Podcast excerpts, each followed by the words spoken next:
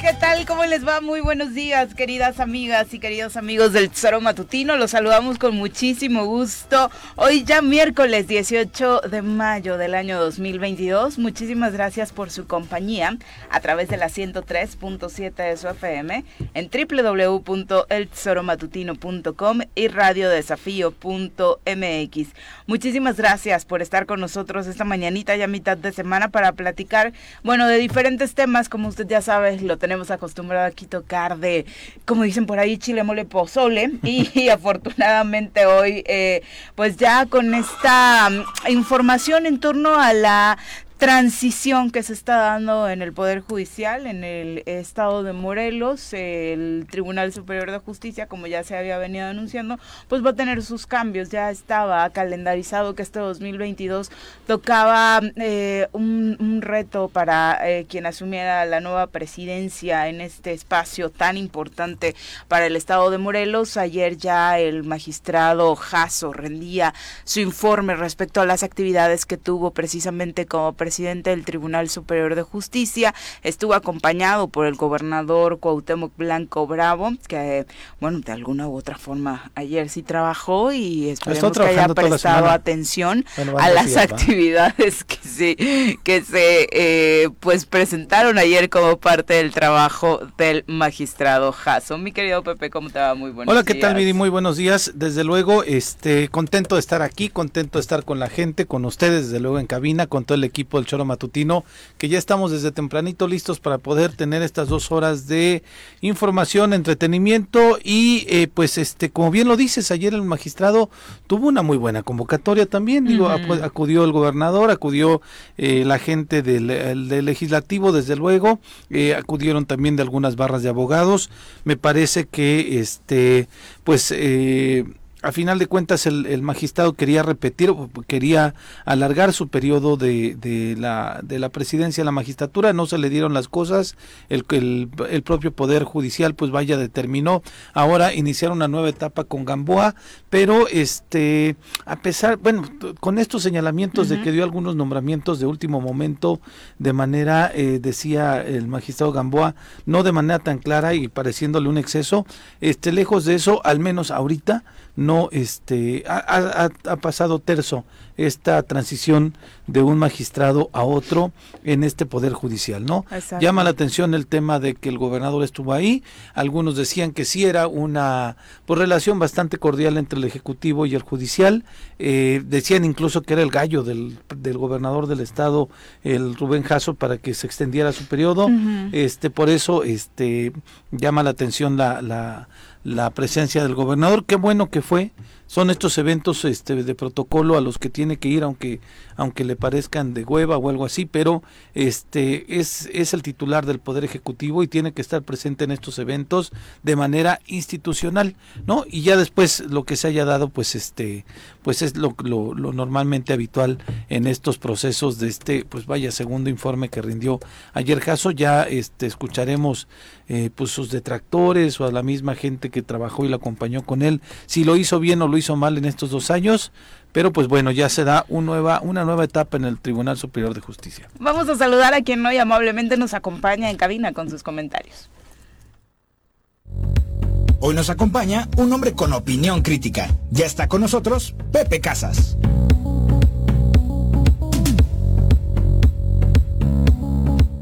Yo digo que por el lugar que representa Pepe deberían ser opiniones bajo cero, ¿no? O cómo anda el clima por allá arriba. pues fíjate que muchas gracias Viri y Pepe. Muy buenos días a todos nuestro auditorio, el auditorio de El Choro Matutino. Muchas gracias por invitarme. Pues ya ahorita Tres Marías viene quedándose con el clima que tenía Cuernavaca hace 20, 30 años. O sea, rico. Rico, templado. Aquí viene ya, nos venimos a derretir, los que venimos de allá de las montañas. Pero bueno, feliz de participar y este aquí eh, muy temprano bañándonos para estar con bañándonos. sí, creo que todos creo que bueno. nos bañamos temprano, afortunadamente. A mí me costaría mucho trabajo bañarme por tus rumpos, por ejemplo. Ay, con, sí agüita caliente no hay tanta bronca. Ay, no, bueno, pero ya por eso, este, mi gente bonita de allá, la verás, con esos cutis tersos, sin arrugas, sí, con la ese, chapita, la chapa, ¿verdad? No, no, sin Ahí metidos en el de refrigerador. maquillaje, está padrísimo, es- eso sí está envidiable. O- oye, oye, Viri, quiero aprovechar que está Pepe Casas para empezar con un tema. Cuando fuiste diputado, presentaste una o dos denuncias en contra del ex titular de la Secretaría de Hacienda, ahora eh, movida a la jefatura de la gubernatura. Terrible la noticia del día de ayer. A ver, a ver. de- ¿Sí o no las Sí, presentaste? claro, claro, presentamos denuncia en contra de la actual Contralora del Gobierno del Estado y en contra de Mónica Boggio cuando estaba este como secretaria de Hacienda. ¿Y esas denuncias por qué fueron? Pues mira, las dos. eh, Fue, fue ante la Fiscalía Anticorrupción. Fuente de la Fiscalía Anticorrupción, precisamente fue la exfiscal que hoy está este, integrada ya al equipo de Mónica Boggio, este, quien la, le dio el seguimiento. Eh, ¿Por qué se presentaron? Fíjate qué, qué curioso. A Mónica Boggio le logramos determinar que no contaba con la residencia ni con los requisitos para este, estar al cargo de la Secretaría de Hacienda y también la Contralora. La Contralora del Gobierno del Estado también le encontramos que ella había mentido en sus datos para haber eh, podido obtener ese cargo, puesto que en su domicilio, como lo marca la ley, que tiene que ser cinco años para poder desempeñar el cargo, ella vivía en el Estado de México y lo pudimos acreditar. Hablas, con- hablas de la, de, de, la de la Contralora primero. Mónica. venga. Eh, De la Contralora logramos acreditar y Lupita es testiga, hoy integrada al equipo de Cuauhtémoc Blanco. Allá vamos, allá vamos. Este, de la Contralora logramos acreditar que eh, tuvo, estuvo casada en el Estado de México, que denuncia su divorcio, que ella en el juez, ante el juez, eh, declara que su domicilio conyugal es en el Estado de México, por lo cual era una prueba fehaciente que ella no vivía en el Estado de Morelos dentro de esos cinco años que marca la ley. O sea, eran documentales O públicas. sea, en la constitución política de Morelos dice que para ocupar una secretaría, ser titular de una secretaría, tienes que acreditar Cinco años de residencia. cinco años Ininterrumpidos. ininterrumpidos. En el caso de Mónica Boggio, logramos acreditar, y, me llama mucho la atención lo que sucedió en esa carpeta, porque logramos acreditar que Mónica estaba trabajando en un despacho en la Ciudad de México, que era afina en ese momento al secretario Pablo Ojeda, y que ella eh, logramos eh, acreditar ante la carpeta que había poderes y que había documentación donde señalaban que su domicilio laboral y su domicilio donde ella residía, eh, residía era en la Ciudad de México. Entonces todo eso se integró, las carpetas estuvieron a punto de... de- Estas carpetas las metiste, esta denuncia la metiste en qué año? Esa la metimos eh, hace cuatro años, eh, recién al mes que se nombró este secretaria de Hacienda, este logramos integrar esas carpetas y, y quiero decirte que en su momento la Fiscalía Anticorrupción sí hizo los Pero operativos. no tiene cuatro años, ¿no? No, menos. Un par de No, menos. años. Tiene sí, un par menos. de años, seguramente. Sí, porque acuérdate que estuvo Es primero Villarreal. este Villarreal. Sí, Ella era subsecretaria de Ingresos. con este gobierno Sí. el tiempo y estoy un poco Sí, extraviado. Pero al mes de que ella entra de secretaria de Hacienda en comparecencia, yo le solicito que me eh, confirme el tema de sus datos, dijo que no mintió, pero ahí está en la Fiscalía Anticorrupción la documentación que, que eh, fíjate que ante esta Dices que, que al inicio sí empezaron a caminar. me- en las carpetas de investigación, sí, la Fiscalía Anticorrupción sí comenzó a darle seguimiento, sí se integraron, sí hubo operativos, se fue al despacho de la Ciudad de México, de hecho ese despacho quiere decirte que lo estaban ya desmantelando. ¿Mm? Y justamente cuando llega la fiscalía logra asegurar los poderes donde consta que Mónica Boggio era la representante legal de este, de este despacho jurídico y donde ahí en sus generales venía que su domicilio era en la Ciudad de México, que trabajaba en la Ciudad de México, con lo cual se acreditaba fehacientemente con ese documento público de ese poder notarial que ella no había estado en el estado de Morelos durante esos cinco años. Y después no De se repente, judicializa. La carpeta, se, eh, no nada más eso, no se judicializó, se detuvo y hoy me doy, me, me topo con la sorpresa, desagradable sorpresa. ¿Quién era Guadalupe Flores Servín en ese tiempo? Ella era la, eh, la exfiscal. Era, era- en ese momento era la, la, la ¿Vicefiscal? sub- la vicefiscal vicefiscal, La vicefiscal. de, la, de la Fiscalía de Anticorrupción. la Fiscalía Anticorrupción. Y hoy te enteras que eh, la ex vicefiscal Guadalupe Flores Servín es nombrada directora general de Asuntos Jurídicos de la oficina de la gubernatura, la oficina que ahora dirige Mónica Boggio. Terrible, terrible porque, dijera el presidente de la República, es legal pero no es moral. La vicefiscal Lupita, como amablemente le, le llamaba, le sigo llamando, eh, ella me atendió en la fiscalía, no nada más de esos dos asuntos, sino de todos los asuntos que conllevaba las 74 denuncias que metimos, que muchas ya prosperaron con el tema de las jubilaciones doradas, de todos los que participaron ahí, y la información confidencial que tiene eh, Lupita, la licenciada Lupita, de la Fiscalía Anticorrupción, hoy está en manos del gobernador. Imagínate qué, qué terrible conflicto de intereses no jurídicos, pero moralmente ella no tiene nada que hacer ahí, porque ella fue quien tuvo de primera mano toda la información de la Fiscalía Anticorrupción eh, en los combates a estas dos ex servidoras públicas que curiosamente no fueron judicializadas de las carpetas y que ella tiene la información de primera mano y hoy encontrarnos que se integra a su equipo de trabajo, pues yo nada más te quiero decir que en política no hay lógica ni coincidencia. O sea, de investigadora pasó a colaboradora de Mónica Boggio. Así de, de, digo... Es burdo. Pues yo creo que el ofrecimiento debió haber sido bastante amplio, pero además yo quisiera eh, eh, reflexionar con el público que nos escucha. ¿Desde cuándo está esa, esa alianza perversa? ¿Desde cuándo ella tenía tratos? Obviamente el que no judicializara esas carpetas y las entretuviera hoy nos deja el, el, panorama muy claro, pero ahí a Juan Salazar yo le haría el llamado que tenga mucho cuidado con esos topos en su equipo de trabajo, porque ella hoy tiene información confidencial, no nada más de esa, sino de todas las carpetas que existen en Fiscalía Anticorrupción, de varios de los eh, servidores públicos que hoy están en el gabinete de Cuauhtémoc Blanco. Qué terrible. ¿eh? No es mi, no es mi, este, digo, es una duda, este, bastante fundada y bastante razonada que, este, pues tal vez esta exfuncionaria pública de la Fiscalía pudiera haber estado filtrando información al Poder Ejecutivo pues eh, que nos los diga la gente. O sea, a lo mejor, este, insisto otra vez, es legal su nombramiento, pero es inmoral porque ella cuenta con toda esa información confidencial que en su momento como servidor, pero también hay muchos ciudadanos que están confiando en que la Fiscalía Anticorrupción de veras ponga ese manotazo y combata, y hoy el movimiento de ella, que se integra al gobierno de Cuauhtémoc Blanco, que sea tan señalado, y en un momento tan específico como es la no judicialización de la carpeta precisamente de Mónica Boggio, eh, de la cual tuvo que haber renunciado, tuvo que ser retirada del cargo, pero que también tuvo que haberse puesto eh, al gobernador en un proceso de juicio político por haber nombrado sin los requisitos a servidores de primer nivel.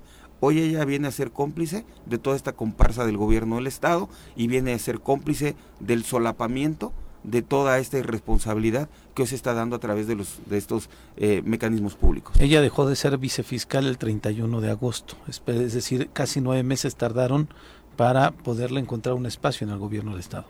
Pues sí, pero son nueve meses que yo te aseguro que nueve meses que estuvo colaborando, pero insisto otra vez, hoy el tiempo se hace el tiempo se hace muy corto porque entonces para mí haciendo un lado el tiempo yo me quedo con que ella era la la, la vicefiscal estaba teniendo la carpeta de Mónica Boggio, ella sabía que estaba, yo personalmente en tres ocasiones estuve en fiscalía observando la carpeta, viendo los avances, y hoy sabes, Lupita, que es terrible que hoy tú estés con Mónica y colaborando, cuando tú y yo nos sentamos, cuando eras vicefiscal, vimos la carpeta, viste todos esos requisitos con los que ella no cumplía para poder ser la secretaria de Hacienda, hoy de la jefatura, y yo te pediría, Lupita, que con, por un tema de congruencia con los morenenses, tú le presentaras su renuncia a la secretaria de Hacienda, porque tú fuiste quien manejó la carpeta de quien hoy es tu jefa, de que era iniciada y que tú y yo sabemos que en esa carpeta están los documentos con los que se acredita que ella no tiene por qué estar al cargo de la Secretaría de, de la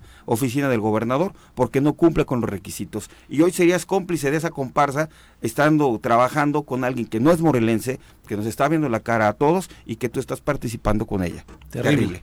Terrible, porque además a, Juan Salazar lo han criticado que fue colaborador de Graco, que, el, este, que Graco lo puso a modo y demás.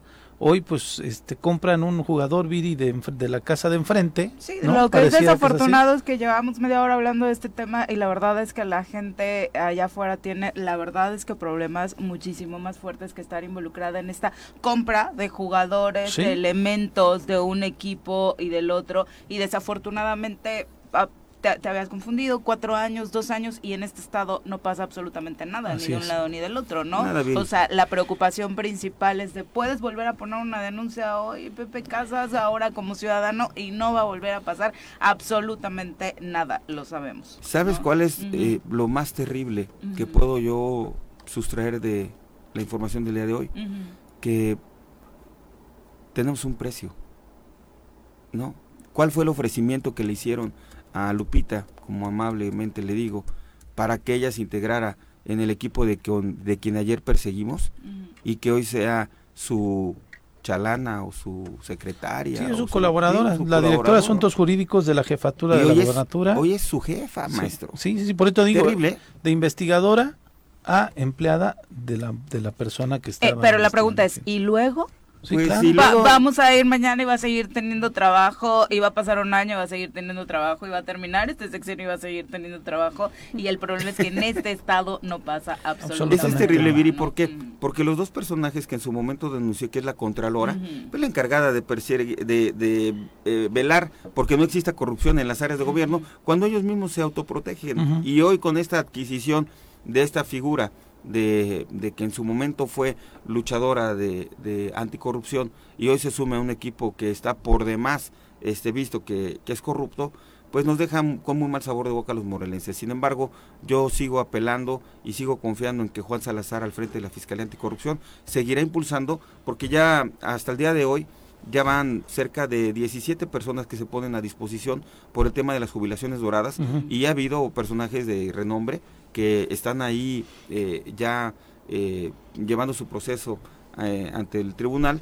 Y bueno, yo espero que, que Juan observe quién está ahí, porque es muy fácil señalar. Ahora resulta que todo es victimizarse, todo es este, echarle la culpa al gobierno de Graco, cuando tú ya eres gobierno, maestro. No puede ser que un exgobernador le gane una partida política a un gobernador cuando tiene todas las instituciones y que hoy Cuauhtémoc Blanco todavía siga diciendo que, que Graco Ramírez, que Graco Ramírez, cuando hoy está él empezando a, a comprar ese tipo de conciencias que lamentablemente lastiman mucho al, al, al, sentimiento de la ciudadanía. Sin embargo, eso quedará hoy, veremos cómo, está cómo quedó el tema de las denuncias, el precio de la tortilla está en 25 pesos, es lo que le, está lastimando ahorita a la gente. Va a subir dos varos más. Dos varos más. Eso es terrible. Quienes vendemos tacos no podemos subirle más al taco porque este porque ya no ya la gente también no lo puede pagar y viendo estas híjole, estas corrientadas que se están dando.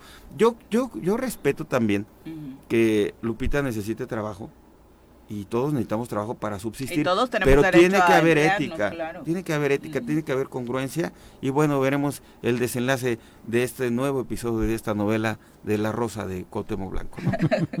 la, la, otra pregunta es también de un lado y del otro, Pepe, no hace falta esta eh, mayor igual y también eh, profesionalización, tal vez inteligencia a la hora de presentar las denuncias, y lo digo de uno y otro lado, porque se supone que Cuauhtémoc Blanco está muy seguro que han pasado cosas o que pasaron cosas muy negativas, eh, llenas de corrupción en el sexenio de Graco Ramírez y no avanzan. En tu caso pusiste denuncias, tampoco avanzaron. No es que no terminan de cuadrarlas al 100%, porque como dices, la corrupción también es obvia.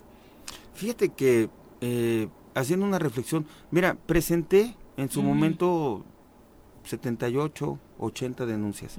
Entre ellas una muy grave, Viri, eh, recordando. Eh, cuando estaba al frente de la Comisión de Gobernación, fuimos muy puntuales en el seguimiento del caso del el desafuero, el juicio de procedencia de mi compañero en ese momento de legislatura, Marcos Zapotitla. Recordarás que el expediente se perdió en presidencia del Congreso, que lo que llega a la Comisión de Gobernación fue un duplicado, y así lo dice Inclusive mis compañeras diputadas, fue el día de la comparecencia del fiscal, intervinieron al fiscal, obligaron a que en presidencia remitieran el expediente para que le pudiéramos dar procedimiento, eh, proceso a, ese expediente y el expediente nunca apareció. Se puso una denuncia en Fiscalía Anticorrupción y también por parte de, de, algo que sucedió. Un juez determinó que no había, que no, había, ¿eh? Cuando a finalmente tener todas las pruebas. Y, hoy están empleados también, que bueno, al menos quien presidía el Congreso en ese momento. Entonces, eh, cuando tú te, enfrentas con esto, sí te desanima, pero no hay otra más que estar insistiendo ante las instancias eh, correspondientes, que en este caso es la Fiscalía. En ese caso fue un juez, Pepe. En ese caso fue un juez el que determinó que porque la, la, fiscalía sí judicializó. Así es. Y el juez fue el que eh, entró por la puerta giratoria y que salió el tema, ¿no? Entonces, todo esto que pareciera eh, cuestiones aisladas, tú las juntas hoy en este rompecabezas y la, la, la ¿cómo le llamamos al rompecabezas? Al rompecabezas que nos ayuda la gente. Eh, Mónica Boggio de repente no se judicializa, este, la Contralora, no recuerdo su nombre, no se judicializa. ¿Es América? Es América, América es correcto. el caso de, la carpeta que se perdió, que se acreditó, que hoy está al frente de la Secretaría de Desarrollo Social. Y que afortunadamente el, diputado hoy está detenido, ¿no? y, Marco, ¿no? Y ahí un este un reconocimiento al abogado que siguió insistiendo, que esperó los términos de, de Gibran, que se pudiera quitar el fuero y bueno, ya está bajo proceso, ¿no? Pero ¿cuántos casos más así se van quedando, Pepe? Me quedo con las más de 17 que han prosperado, que están judicializadas, que me dan mucho gusto. avanzaron 17 de 80 en De 74, pero se siguen en integración. Entonces, hay algunos personajes que están integrados al criterio de oportunidad, que sin embargo quiero dejar muy claro, ¿eh? quien se sujeta a un criterio de oportunidad, es decir, el juicio, es decir, lo que le llaman comúnmente el testigo protegido, se tiene que llevar ciertos requisitos. Primero, que en esa negociación de, del criterio de oportunidad tiene que brindar información que sea realmente importante para ir sobre otros peces. Así es. Dos, que esa información este, sea válida y la otra, ojo, puede ser de criterio de, oportunidad de un expediente o de un caso, pero no de 17, no de 20, no de 25, porque entonces se rompe el criterio de que eres una persona que, que, es un delito que, o bueno, la presunción de un delito que estás cometiendo por primera vez y no uno continuado, porque entonces ya se habla de inclusive algún tema de, delincuencia organizada o de más allá de lo que pudiera estar sucediendo ahí. Entonces, esperemos que haya resultados, Pepe. En fin. De estas que están avanzando, ¿cuáles son las más importantes? Nada más para redondear con el auditorio. Mira, este, pues sigue el proceso contra Hortensia, sigue el proceso contra Betty la Triste, sigue el proceso este de bueno en el que participa eh, eh, la que fuera directora de recursos humanos de la legislatura anterior. Eh, y bueno, vemos que no lo traigo ahorita a la mano los nombres que son, pero me comprometo en la siguiente. los temas, los temas. los, temas para decirte cuáles son las que han avanzado puntualmente y sí también reconocerle a la Fiscalía Anticorrupción el trabajo que ha estado haciendo ahí. Pero pues Juan, ponte listo porque mira, ahí tienes este eh, eh, algunos observadores que están filtrando información al gobierno de Cuauhtémoc Blanco. En fin. Bueno, en la lamentable información relacionada con la violencia, el gobierno federal reporta este martes cuatro homicidios dolosos en la entidad relacionados con municipios como Xochitepec, Atlatlaucan, Emiliano Zapata y Yautepec. En el caso de Xochitepec fueron encontrados en una banqueta una manta y una bolsa con restos humanos el cuerpo de un hombre decapitado fue encontrado envuelto en bolsas y cobijas en la colonia Ampliación Miguel Hidalgo la mañana de ayer. Fue alrededor de las 7.30 justamente a esta hora cuando la policía llegó a la calle Camino Real de la citada colonia luego de que vecinos habían reportado la existencia de un bulto sospechoso sobre la banqueta. En el lugar, oficiales encontraron el cadáver de un hombre envuelto en una manta negra, mientras que la cabeza estaba dentro de una bolsa negra a dos metros del cuerpo. También en Miacatlán, un vecino eh, fue asesinado, un vecino de este municipio, eh, por arma de fuego a orillas de la carretera federal Alpuyeca Grutas. Fue localizado un hombre asesinado a balazos durante la madrugada de ayer a la altura de la colonia Emiliano Zapata.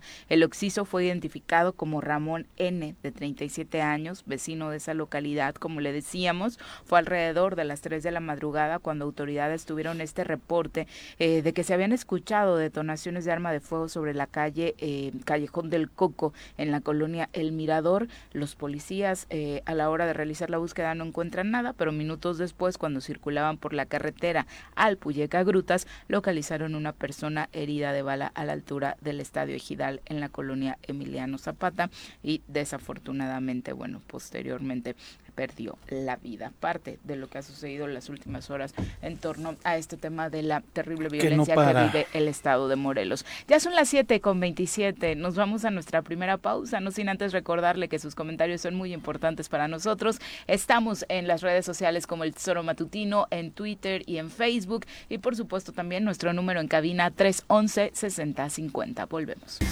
Gracias por continuar con nosotros. Un abrazo a todos los que nos sintonizan y nos envían sus mensajes esta mañanita, como ya es costumbre. Obviamente preocupados. Sí, el tema de la inflación continúa. Eh, es un tema que, por supuesto, eh, pues está pegándonos a todos. Ya este plan del que les platicábamos acerca de eh, pues las estrategias que el gobierno federal estaría tomando, pues van a ir avanzando poco a poco. Pero como por acá nos dice Andrés Andrade, eh, pues desafortunadamente todavía no se ven resultados, que tiene 15 días, ¿no? Que lo anunció justo eh, el presidente de la República. Entonces, justo lo que comentaba por acá Pepe ah, Casas del, aumento de la tortilla, eh, pues sí, entendemos que es un tema que nos preocupa y nos ocupa a todos, pero este tema de incentivar que existe una mayor producción de los granos básicos en el país, pues tampoco iba a ser de un día para otro, ¿no? Creo que no es un tema que todavía en tiempo estemos para pues exigir resultados reflejados ahí. Eso es un plan de seis meses en donde incluye este la eliminación de aranceles de principalmente productos básicos que, que, vienen desde el extranjero hacia el país, justamente para poder de alguna manera, eh, pues que estos impuestos que se le cobran a estos productos, Viri, no sean impuestos que se le cobren a la gente aquí. Es decir, que el precio, si no este, disminuye, al menos no aumente en esto en este tema de la canasta básica. Exacto, y por supuesto este tema de apoyar a los agricultores mexicanos, que por supuesto es un tema importantísimo con fertilizantes y por supuesto que los productores más importantes en el país, de acuerdo a los diferentes a los productos de los diferentes estados, pues puedan tener mayor producción para que así ante la alta demanda, pues los precios puedan disminuir precisamente en estos productos que son tan importantes para los mexicanos. Para las tortillas, Pepe.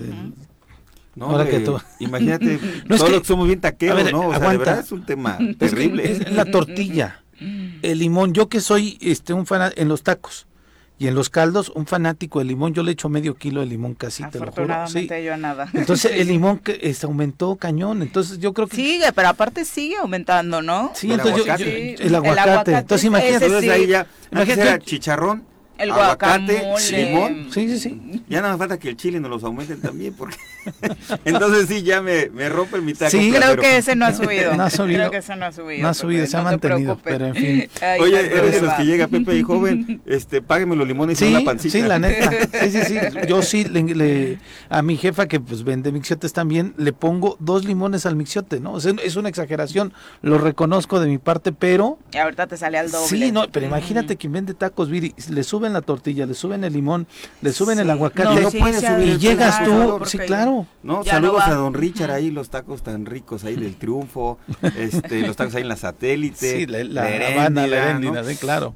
Ahí estoy como el güey, ¿no? la primera vez que recorrió, este, que fue al chiringuito. Dice, Hay que tomarnos fotos del chiringuito, ¿no? Al lado del trompo de pastor. chaparrito, híjole, todos esos agasajos que nos damos en la noche. Que ahorita le está este sufriendo, yo creo. La está, está sufriendo. Pero sí se nota, sí Saludos a mis taqueros allá de Tres Marías también. Vicky Jarquín, un abrazo para ti, muchas gracias por acompañarnos. También para Charlie Peñalosa, muy buenos días. Eh, Rafa Vega también, un abrazo. Bueno, en resumen dice que no coincide mucho con, con tus conceptos, Pepe. Eh, Rafa Vega eh, Chavaje. Eh, en fin. ¿Quién es Chavaje? Ah, Chavaje, pues tiene una relación ahí sentimental con la Contralora. Y este, bueno, pues, obvio que no va a coincidir. Rafa, cuando quiera nos vemos, ¿eh? Ok. A platicar. Sí, claro. están cantando ese tiro aquí. Arnaldo Pozas, un abrazo. Muchas gracias, profe, por estar con nosotros esta mañanita. Oye, Viri, traigo otro, otro. y bueno, nada más para, para terminar, eh, nuestro experto en finanzas, eh, Gerardo. Valencia, dice también los intereses han subido, hay una deuda mayor y un bajo poder adquisitivo por parte de los mexicanos y esto va configurando la recesión. Es que todo ha sido deuda, todo ha sido generar préstamos para poder sobrevivir tras pandemia. Gerardo, tienes toda la razón, no solamente es el incremento de los precios, ¿no? Así es. Pero este, bueno, yo quería comentar, eh, ya de alguna manera, este, en este tema que decían, al menos las formas van a cambiar en gobiernos de estado con estos cambios. Lo que puedo confirmar es que ya ha habido reuniones de Mónica Boggio, del secretario de gobierno, y están incluyendo al secretario de Movilidad y Transporte, que ya lo están incluyendo en todas, ¿no? Este, Desde que lo pusieron de arbolito de Navidad en Plaza de Armas en diciembre. Lo, este, lo pusieron en, en este evento con directores de medios de comunicación, que insisto, no sabíamos si iba como eh, otro medio más o como secretario de movilidad y transporte. Como lo preguntaba Roberto Salinas, ¿no? Que me pareció muy puntual. Me voy a meter en broncas, pero yo lo vi como el Chayote Fest, ¿no? ¿no? No, sé, pero fue una reunión de medios con el gobernador, sí, ¿no? Este, feo, ¿eh? Creo que no todos los que están ahí tienen tienen convenio. No a lo mejor ya están en el trato. Algunos, sí, tal saben que están en la crisis de Cuauhtémoc Blanco y pues tienen que participar. Pero a, donde quería llegar es que justamente te digo, estos tres eh, eh, encargados, bueno, parte del gabinete del gobernador, ya se están reuniendo con las y los diputados. Se reunieron con el G8 la semana pasada, si no está mal mi dato, y eh, pues ahí están tratando de generar una agenda legislativa entre pues el G8, este grupo que ha acompañado al gobernador desde la no aprobación del presupuesto hasta estos últimos tiempos, no me quiero ir muy bíblico, pero así, ¿no? y en donde parece que eh, uno de los temas principales que se trataron fue un reclamo del G8 por falta de cumplimientos del Ejecutivo a ciertos compromisos que tenían con ellos y con ellas. Ese es como el, el graso, grosso modo. Y el día de ayer se reunieron con el otro grupo ya. O sea, ya hay un intento de diálogo lo cual a mí me parece lejos de la confrontación, lejos de que si nos caiga bien o seamos partidarios del, del gobierno de Cuauhtémoc Blanco o este o demás, me parece que es una buena señal de que haya diálogo por fin entre el ejecutivo y el eh, legislativo en estos dos grupos, ¿no? Lo mejor sería quizá atender a todos eh, en el misma en la misma mesa para que no hubiera una distinción de agenda. Eh, creo que el objetivo de este de de los tres emisores o enviados del gobierno del estado es generar una posible agenda legislativa que sea común a la, a la, agenda legislativa del G11. Me parece que hay temas, desde luego, que están, que les preocupan a ellos, que son los juicios de procedencia que presentó la Fiscalía. No lo sé a ciencia cierta si ese tema se trató el día de ayer en esta reunión que tuvieron con las y los legisladores, pero ya hay una mesa en donde se están sentando a dialogar.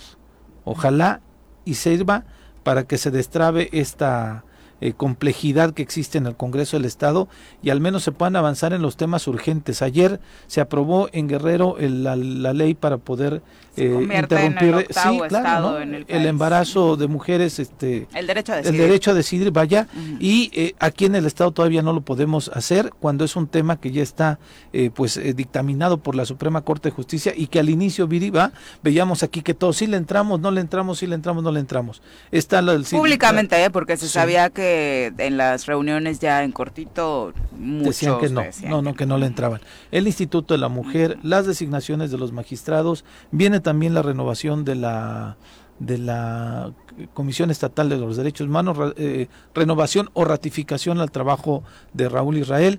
Viene también algunos nombramientos de eh, órganos internos de distintos este, organismos, vaya la, valga la redundancia, incluyendo el del ESAF, ¿no? Que fue un tema que metieron, alcanzaron a meter los diputados en esta última sesión que se dio en el Congreso del Estado. Entonces, lo que yo sí puedo confirmar es que no a detalle, pero sí ya se sentaron a dialogar desde el gobierno del Estado con ambos grupos, con el G8, que de por sí con el G8 pues mantenían una relación bastante cordial, ¿no? Todo el tiempo estaban en los eventos del gobernador, pero ya se lograron sentar el día de ayer con las y los diputados del G11, veremos y estaremos dándonos también a la tarea de investigar qué es lo que pasó en esta reunión que se dio el día de ayer aproximadamente a mediodía. 7 con 41, vamos ahora a entrevista. Ya nos acompaña a través de la línea telefónica el magistrado Rubén Jasso Díaz, a quien saludamos con muchísimo gusto esta mañana, precisamente a razón de su segundo informe presentado el día de ayer con una muy buena convocatoria, tal y como le comentábamos hace unos minutos. Magistrado, ¿cómo te va? Muy buenos días. Muy buenos días, gracias por la invitación. Saludos en la mesa. Al contrario, eh, lo decías ayer durante este evento magistrado, el reto más grande de tu carrera, eh, haber sido eh, magistrado presidente del Tribunal Superior de Justicia del Estado de Morelos. Sí, claro, es un honor después de haber estado dentro del Poder Judicial, continuar dentro del Poder Judicial donde hice toda mi carrera, más de 26 años, poder haber representado al Poder Judicial, pero no solamente de la representación, sino el trabajo que se desarrolló durante estos dos años durante la pandemia. nos gustaría que compartieras con el público magistrado. Es importante eh, reconocer los avances y logros eh, que se destacaron durante tu encomienda. Sí, claro, fíjate que eh, he de resaltar primeramente pues bueno, la instalación de la justicia laboral en el Poder Judicial con un tribunal 100% digital. Eh, hoy se habla que van a trabajar con esto, pero sin embargo hoy se dejaron las bases y todo lo esencial para que el Poder Judicial tenga un tribunal digital. Tenemos firma electrónica, expediente electrónico, buzón electrónico, ya está ahí todo para que se eche en marcha un tribunal digital en el Poder Judicial. Pero esta instalación no, no fue fácil, fueron pocos recursos. Eh, sin embargo, bueno, se hizo un, un concurso transparente, eh, se designaron cuatro jueces, y a diferencia de otros años donde todos interponían amparos, solamente tenemos un amparo en contra de esta designación que también habla de la transparencia y lo que fue este este, este concurso para designar jueces. Lo decíamos eh, al inicio del, eh, de tu administración que una de las cosas que eh, más llamó la atención, magistrado, es de entrada el poder de conciliación, lo que lograste al interior para que las cosas avanzaran, parte de esto que los enumeras, que nos enumeras ahora, ahora seguramente nos compartirás más logros, pero e, esa fue la base para que este trabajo pudiera fluir, sobre todo cuando después se viene una pandemia. Pero por supuesto fue lo principal, una vez que me eh, designaron magistrado presidente, eh, lo comenté con todos los compañeros que habían votado por mí, que yo tenía que buscar a todos y cada uno de los magistrados, somos pares, y la única forma de poder trabajar era en unidad y que todos estuviéramos trabajando en favor de la sociedad morelense. Ese es el parteaguas de esta administración y que todos fueron eh, inmiscuidos en el trabajo que también es parte importante. El presidente es el que conduce, pero todos, tanto jueces, magistrados, secretarios, tienen que estar al pendiente de, una actividad aparte de la jurisdiccional. Y se logró con la plática y acuerdos que se tuvieron con todos los magistrados para poder trabajar. Contrario a lo que ha sucedido con otras eh, presidencias del tribunal, creo que también se mantuvo una línea eh, independiente de los otros poderes. Hubo una línea de respeto, eso es lo que es fundamental. Eh, somos instituciones, somos parte de los tres poderes fundamentales de un Estado. nuestra historia aquí en el Poder Judicial siempre nos ha dicho que pelearnos con alguno de los dos poderes, el único que sale perdiendo es el Poder Judicial.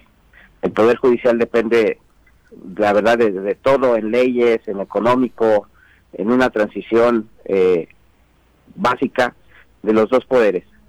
Nosotros lo fundamental fue tener un consenso, platicar con ellos también, eh, trabajar de forma coordinada, que fue mucho de lo eh, desarrollo de las actividades de esta administración, poderlo trabajar con los dos poderes, tanto legislativo como ejecutivo, y también muchos temas con los eh, organismos autónomos. Con todo y esta controversia que se generó por el presupuesto con el legislativo. Eh, aquí te puedo también confirmar esta parte.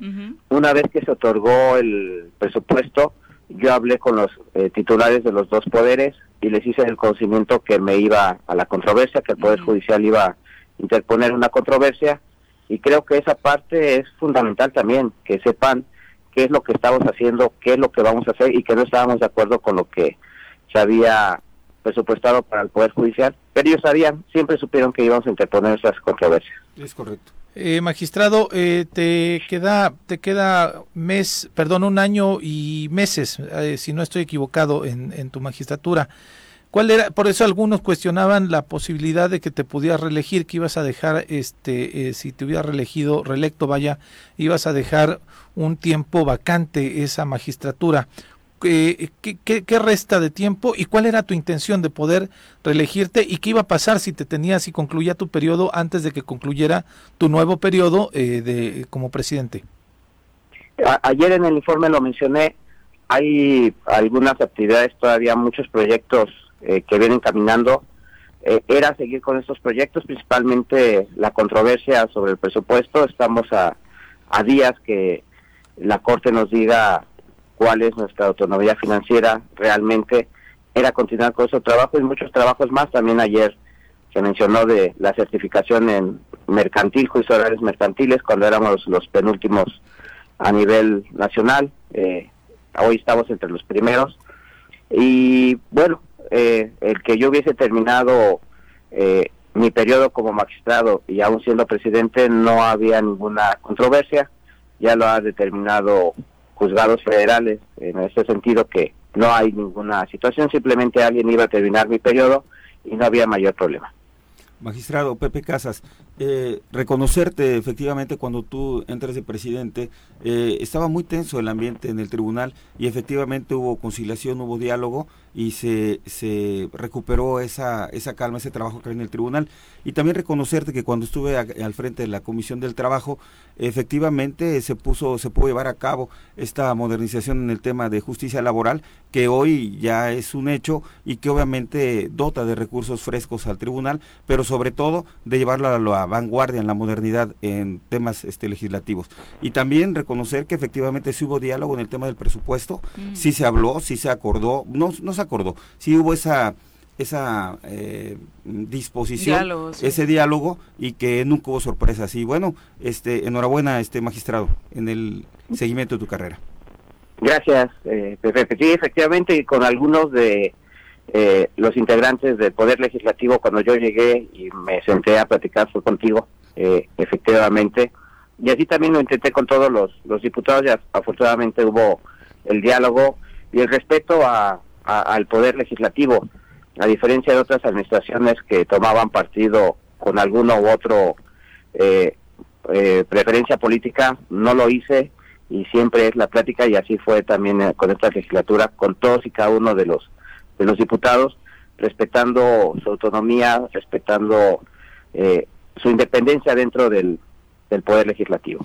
Dentro de los temas que le interesan a, la ciudadanía, eh, estamos hablando hasta ahora, magistrado, de tu relación con los diferentes poderes, actores políticos, de la relación del propio tribunal, pero allá afuera, la gente en el día a día, en el ánimo de conseguir justicia, ¿qué le dirías? ¿Está medido el avance en temas, por ejemplo, como corrupción? El, el tema de corrupción también lo mencioné ayer. La verdad es que se habla de mucha corrupción. Realmente no es el nivel que, que maneja la gente. Estando al interior uno se puede dar cuenta de que existe. No podemos eh, cegarnos porque hay en todos los, los, lugares, tanto iniciativa pública como privada, en todos los lugares hay. Sin embargo, es más eh, grave, mucho más grave dentro de la administración pública.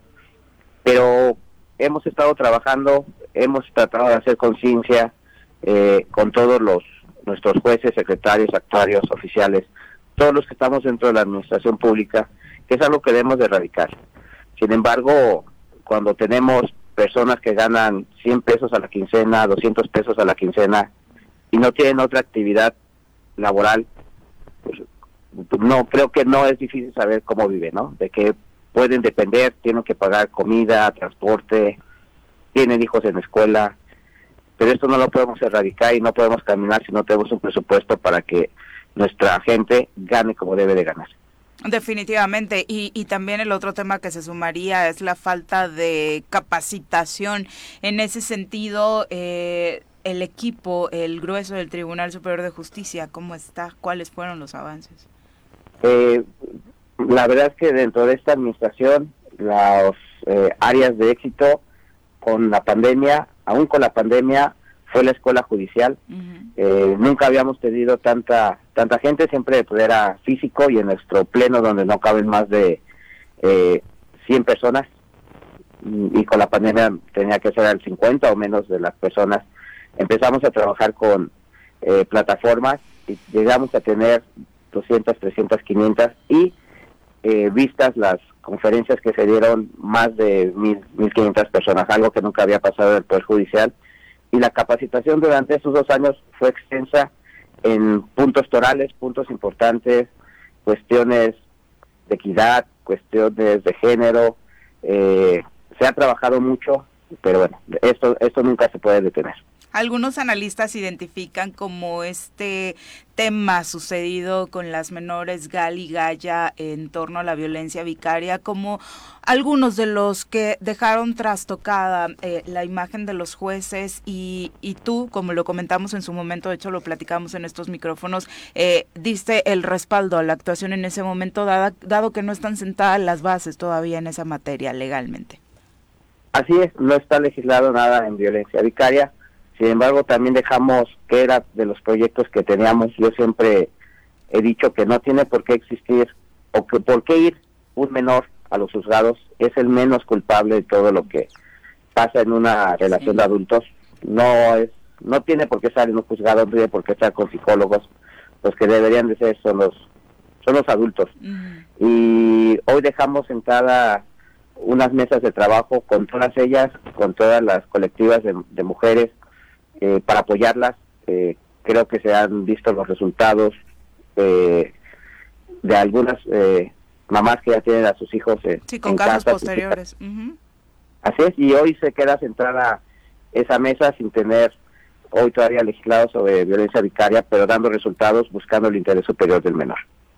Magistrado, esta iniciativa de extender de 14 a 16 años el periodo de los magistrados, va a caminar. La barra de abogados ya se pronunció de que es un exceso y que es inmoral. Eh, ¿Por dónde va? ¿En qué sentido? ¿Y cuál es el objetivo? Bueno, hoy, hoy se encuentra ahí en el Congreso del Estado. Eh, es, es una base fundamental de que nuestra constitución local esté adaptada a la, a la federal. Eh, realmente si fuéramos muy muy estrictos, nosotros deberíamos de tener 15 años como magistrados, de acuerdo a lo que señala eh, la Constitución Federal. Pero bueno, es, es el reconocer una parte importante. Eh, se fueron eh, cuatro magistrados al inicio de la administración y crean un boquete económico para el Poder Judicial muy grande porque los magistrados hoy que se encuentran del poder, dentro del Poder Judicial, su mayoría son jóvenes. Y las reglas internacionales, tratados internacionales, nos dicen que es mejor que tengas trabajando a tu gente que la tengas jubilada eh, sin hacer nada dentro del gasto de un este de un estado que no te reditúa nada. Se, trata de dar resultados de trabajar y que hoy los magistrados que estamos al, al frente del poder judicial demos resultados pero en una en, en sus resoluciones y no jubilados. Entonces esa es una de las razones importantes es de esta reforma, el que hoy los, los magistrados sigan trabajando. ¿verdad? Son muy jóvenes eh, y va, va a ser un, una, un, una cuestión pesada para el Estado cuando se les tenga que jubilar. Ok, aunque la Suprema Corte de Justicia, en, eh, cuando se extendió el plazo a los 20 años, eh, tuvo una determinación que decía que era ilegal porque vulneraba el plazo del encargado y vulneraba los derechos de seguridad jurídica y de acceso al cargo en condiciones generales de igualdad para otros ciudadanos.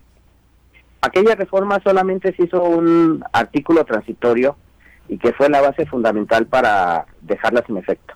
Eh, hoy lo que se presenta es una reforma constitucional a nuestra constitución estatal diferente a lo que se había presentado en aquella época. Hoy sí tiene bases jurídicas, hoy tiene también la base jurídica que la senadora Olga Sánchez ha presentado en el Congreso de la Unión, una reforma en base a, la, a los poderes judiciales y también se está adaptando esta reforma a lo que vendrá a nivel nacional.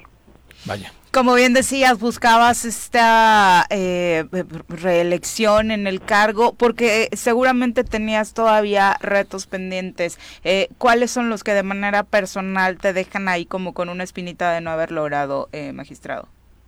Principalmente los, los menores y todo el tema de violencia vicaria, todo el tema de los colectivos de mujeres, ese para mí era el más importante. Eh, ese sigue siendo, y sigue siendo el más importante. Hoy desde mi este, ponencia, en mis resoluciones se tendrá que haber eh, plasmado. Eh, de verdad, insisto, eh, uno de mis planes de trabajo cuando llegué a esta administración es evitar que los niños vayan a los juzgados. No tienen por qué estar en los juzgados, no tiene por qué ser litigio de los padres y de los abogados el que los hijos no puedan ver a sus papás el que uno de los dos eh, pues casi casi secuestra al niño, no lo puedes ver. Claro. No, no, no puede ser, no puede ser, no podemos estar trabajando así y le estamos creando problemas inmensos, muy grandes. Es una de las razones por lo cual nuestros niños crecen en esta situación. Exacto, el maltrato a las infancias hace que después tengamos los resultados que eh, pues en otras situaciones estamos lamentando, magistrado, pero a pesar de esto, ¿consideras que se avanzó en, en la aplicación de justicia con perspectiva de género?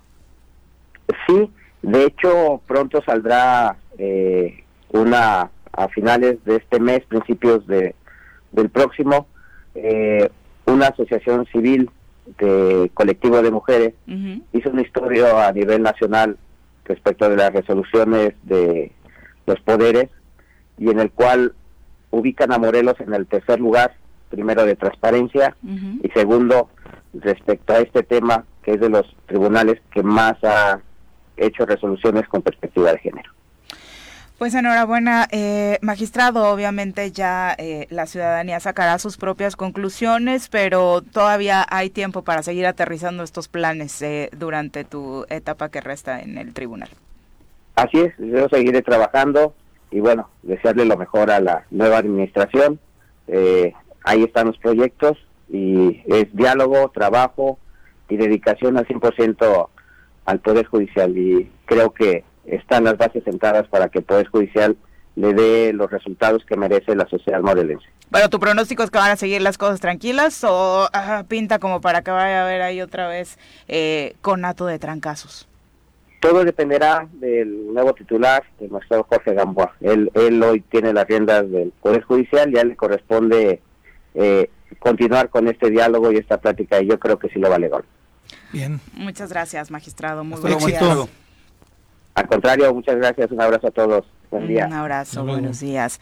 Son las 8 de la mañana en punto. Abrazos para Ángel. Dice, buenos y lluviosos días. Pues, ¿dónde vives, Ángel? ¿Cómo que ah, lluviosos? Cuéntanos. Eh, Micaela Bocanegra, un gusto saludarte ayer, Mica. Eh, un abrazo muy fuerte hasta Zacatepec. Y mira qué clima tan loco. Dice que en Zacatepec todavía no se siente calor. Muy, muy mm, extraño. ¿Eh? ¿Dónde andan, queridos soreros? Cuéntenos. Son las 8. Vamos a pausa. Regresamos. Este martes, como le contábamos, el Congreso de Guerrero, en una larga sesión, aprobó la despenalización del aborto hasta las 12 semanas de gestación, con 30 votos a favor, 13 en contra, una abstención y un voto nulo. Los diputados aprobaron en lo general el dictamen donde se reforman dos artículos del Código Penal del Estado. Con lo anterior, Guerrero se convierte en el octavo estado en permitir la interrupción legal del embarazo. Los otros siete estados que aprueban la interrupción voluntaria del embarazo son Ciudad de México, que fue la primera entidad en permitir la interrupción ilegal en abril de 2007. Eh, también están Oaxaca, que es eh, de los más recientes. El 25 de septiembre de 2019, diputados y diputadas de Oaxaca aprobaron en lo general la despenalización del aborto. En Hidalgo, el 30 de junio del año pasado, 16 diputados morenistas votaron a favor de la iniciativa y se permite ya la interrupción legal del embarazo a las 12 semanas.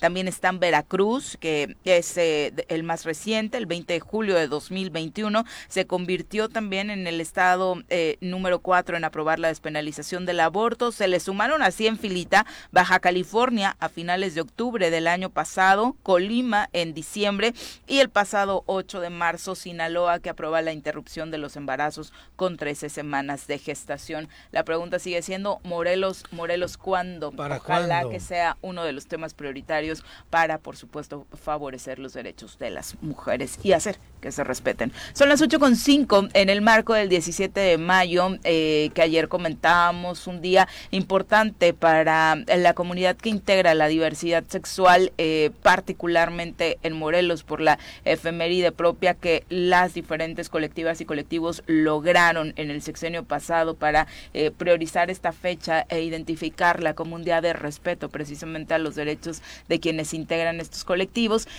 vamos a ahondar en esta situación para platicar con Isidro Añorbe, quien obviamente lleva esta agenda ahora en el Ayuntamiento de Cuernavaca, además de toda su trayectoria ya, eh, como lo conocemos, de activista. Isidro, ¿cómo te va? Muy buenos días. Hola Viri, buenos días. Hola Pepe. Saludos. Hola, Pepe Casas. Buen día. Buenos días, Isidro. Eh, la verdad es que siempre es eh, eh, un gusto ver que desde los ayuntamientos también se estén trabajando, se, estén trabajando estas agendas y el ayuntamiento de Cuernavaca sigue con ese camino.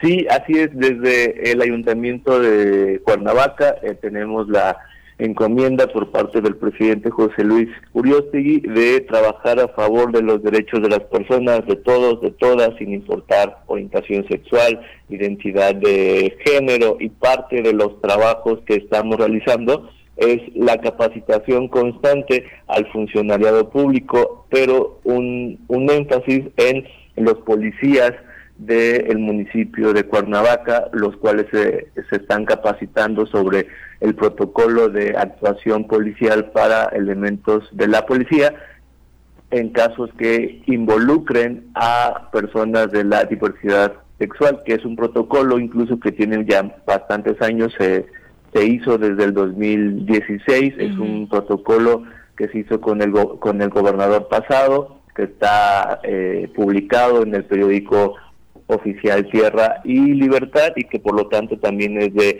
observancia general para toda la eh, para todo el personal que trabaje en temas de seguridad pública. De hecho, ayer parte del evento consistió en eso, el evento del Ayuntamiento de Cuernavaca, en entregar reconocimientos a estos elementos eh, de la CEPRAC. Eh, pero cuéntanos exactamente quién da esta capacitación, qué tipo de capacitación les, les están dando y después de todos estos años que mencionas en los que ya está activo el protocolo, ¿cuáles son los puntos que todavía hay que pulir, que están débiles? Sí, eh, los quien da la capacitación la da un, un servidor como jefe de departamento de diversidad sexual. Es una capacitación que eh, consta en una primera etapa de una duración de tres horas. Eh, es una capacitación que está dividida en ver primero conceptos básicos sobre diversidad sexual. Eh, vemos qué es género, qué es identidad de género, orientación sexual, sexo, y después pasamos a la parte jurídica del el protocolo, el marco jurídico, cuáles son los, en qué derechos está basado este protocolo y también vemos los artículos ya de manera más detallada que contiene este, este protocolo, que además tiene en su contenido eh, situaciones bastante comunes que ocurren a la hora de la interacción entre los policías y las personas de la diversidad sexual, sobre todo eh, con mujeres trans.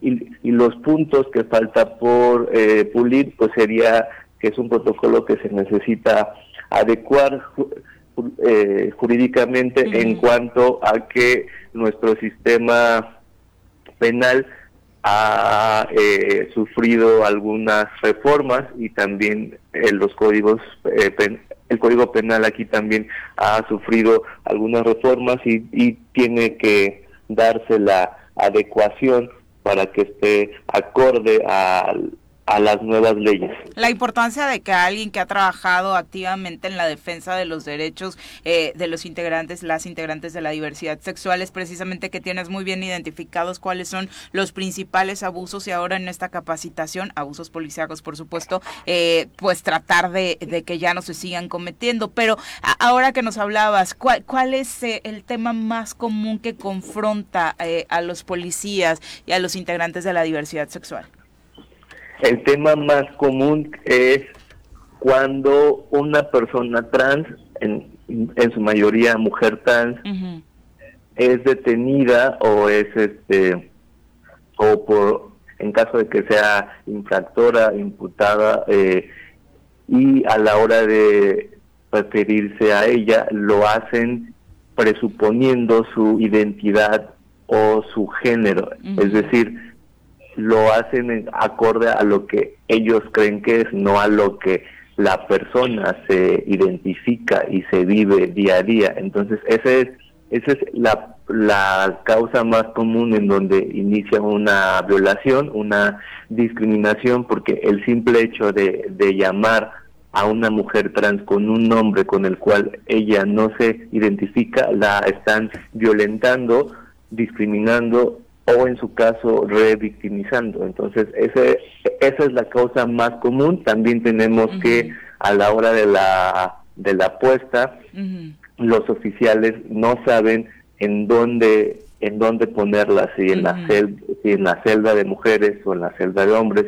Evidentemente, si es mujer trans, tendrá que estar en la celda de mujeres, si es un hombre trans, en la celda de hombres, pero también el protocolo habla que eh, deberá de ser de acuerdo a, a la situación, es decir, ellos también tienen que hacer su trabajo, identificar riesgos y ver si la persona puede estar en esa celda y no hay un riesgo inminente a que sea violentada por las demás personas que están ahí.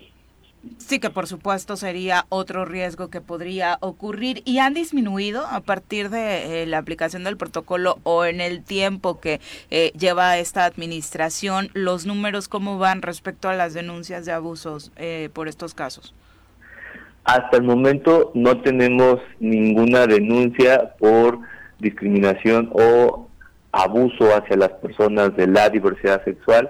La verdad es que se ha tenido también una buena una buena eh, respuesta por parte de la maestra Vázquez Luna, quienes también nos ha dado todas las facilidades para poder dar la capacitación.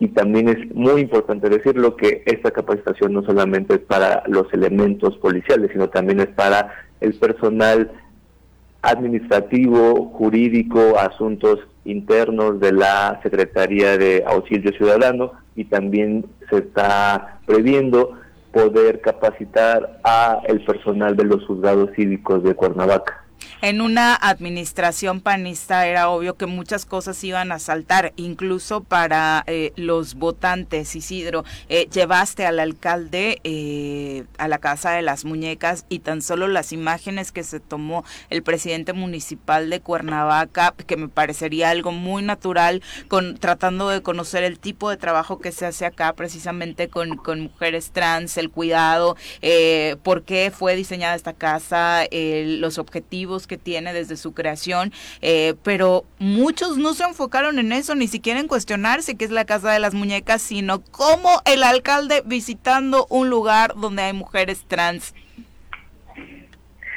Sí, es lamentable. Justo el día de ayer platicábamos con algunos compañeros de medios que en las redes del ayuntamiento se han incrementado los eh, ataques cibernéticos, los discursos de odio a través de las redes. Eh, hemos tenido muchos comentarios en donde la verdad son discursos ya de odio, homofóbicos, homofóbicos transfóbicos, afortunadamente ninguno ha pasado de lo virtual a lo real, se han quedado en simples eh, pues ofensas, groserías y en algunos hasta amenazas a personas de la diversidad sexual que en algún momento también cuestionan estos comentarios que pues evidentemente están basados en la ignorancia. Y, y como tú dices es es vital reconocer la labor que está haciendo el alcalde que a,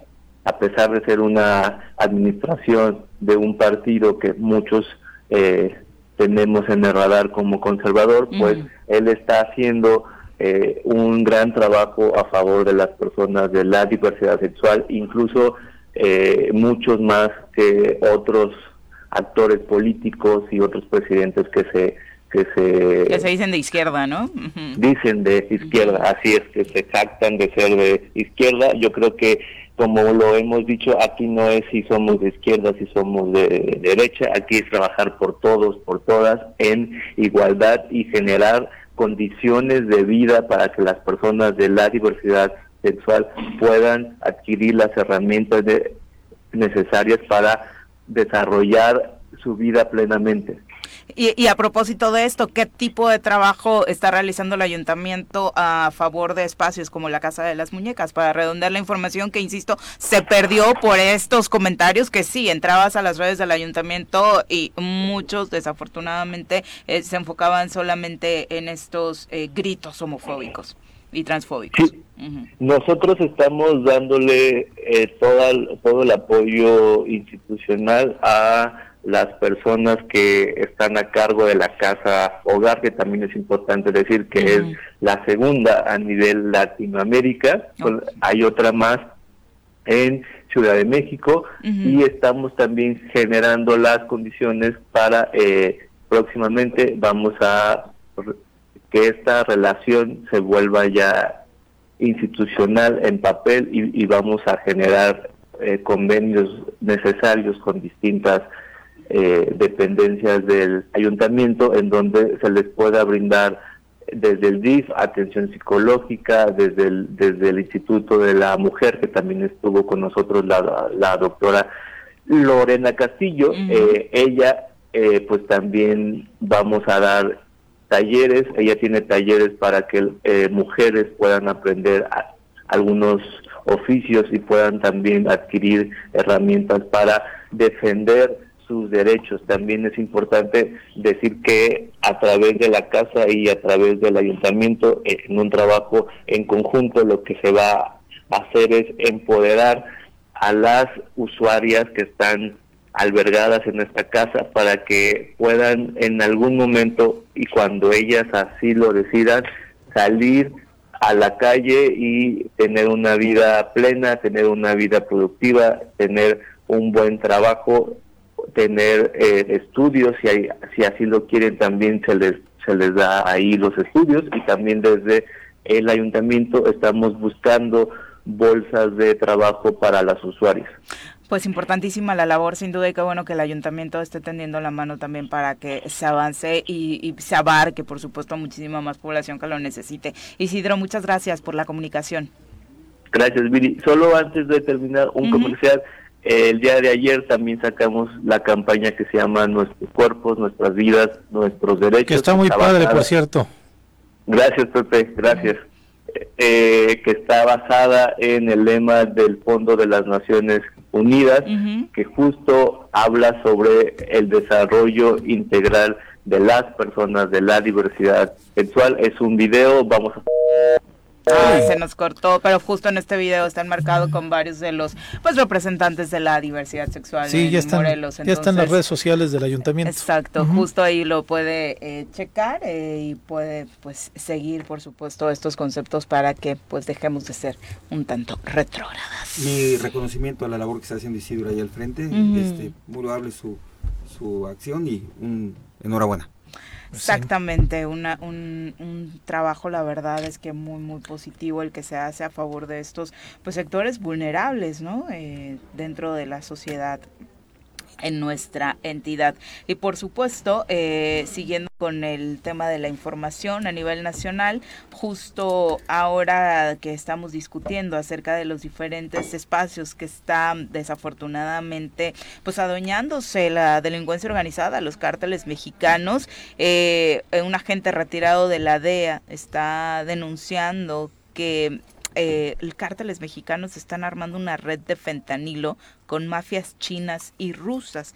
Dice que el sintético, según un estudio que han realizado diferentes corporaciones policíacas eh, estadounidenses, este sintético opioide es el peor veneno que mexicanos, chinos y rusos están enviando al mercado estadounidense porque están matando a muchos jóvenes. El Departamento del Tesoro incluso está reportando ya lazos de firmas chinas productoras de químicos con cárteles mexicanos para surtirles, entrecomillado, de manera legal los eh, aditamentos necesarios para la creación de estos, este tipo de drogas, ¿no? Terrible, por supuesto.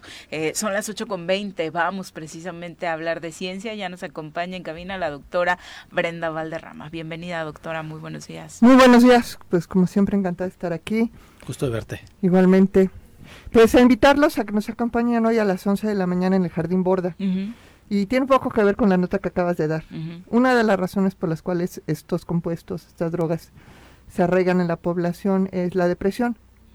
Hay muchas personas deprimidas, hay muchas personas que consideran que no hay futuro, que las condiciones son adversas, que, que no son queridas, que no son amadas. Y, y, y eso, eh, curiosamente, impacta en el cerebro. El estado de ánimo impacta en el cerebro y eh, provoca desequilibrios este, químicos dentro del cerebro. Entonces lo que hacen las drogas es que sustituyen los químicos naturales del cerebro, que son los que nosotros tenemos cuando tenemos una vida plena. Y justo el, día de hoy, eh, que es el Día Mundial de los Museos, vamos a tener un evento conjunto con la Secretaría de Cultura y Turismo, con Elena González, que es la directora de, museos, que se llama El Cerebro y los Museos. Justo el, el objetivo de este evento, que es conjunto con el Instituto de Biotecnología, es demostrar cómo ir a los museos, y vamos a dar todo el sustento científico, mejora precisamente la química del cerebro.